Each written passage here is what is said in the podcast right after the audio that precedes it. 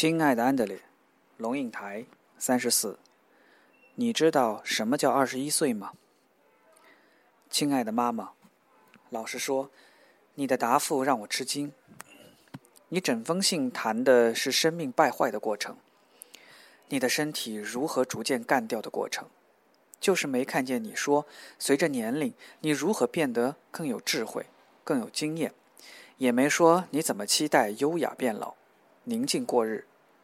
我以为你会说，老的时候你会很舒服的躺在摇椅里，细细叙述你一生的伟大成就。你基本上不需要顾虑金钱或工作，家庭也都安乐。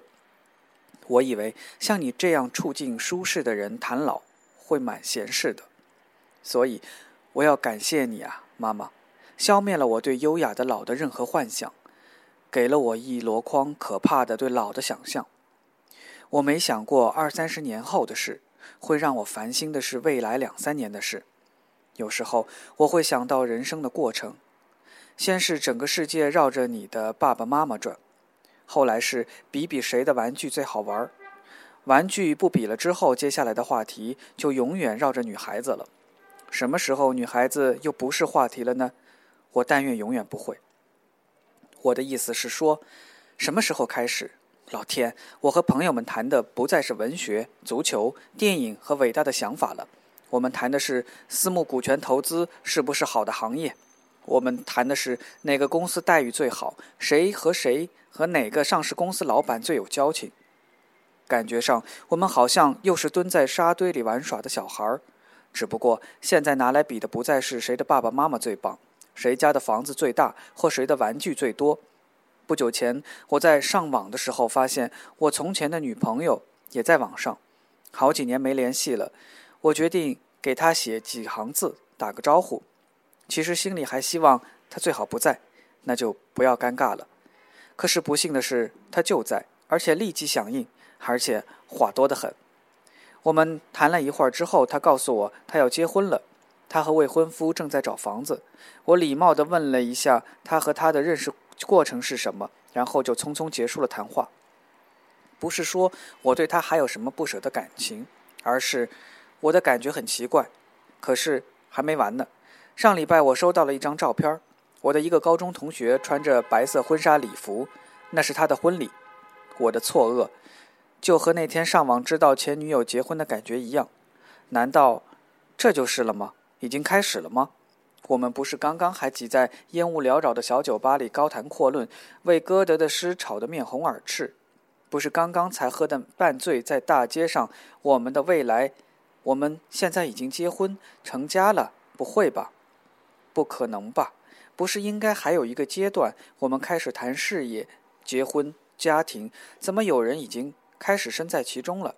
那么在事业、结婚、家庭的下一个阶段？我们是否也要提早谈关节酸痛、大小便失禁、替换骨盆和老年痴呆症了？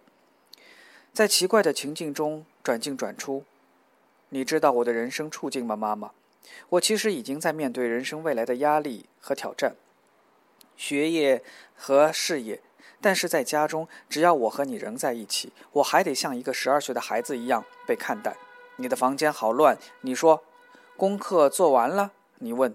两点了，该睡觉了吧？你催，你可能觉得冤枉，但是对不起，对我这样一个二十一岁的欧洲人来说，这就是一个对待十二岁小孩的态度。你不知道欧洲的二十一岁代表什么，所以我的感觉就是，在外面我是一个要承受压力的独立自主的成人，但是一踏进家门，我马上变成一个反叛期青年。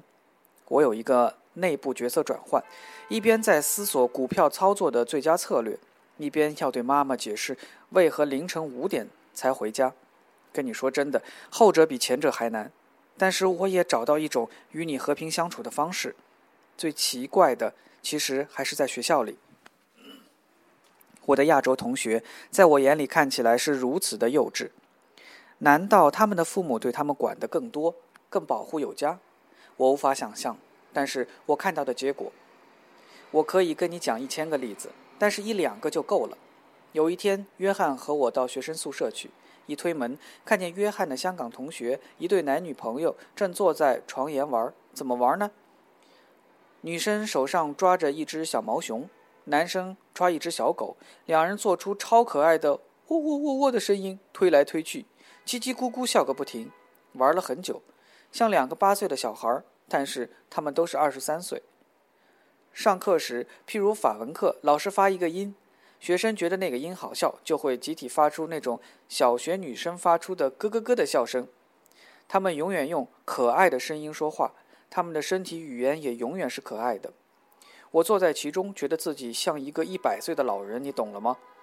我就是这几种奇怪的情境中转来转出去，心中对未来本来就有疑惑跟不安了。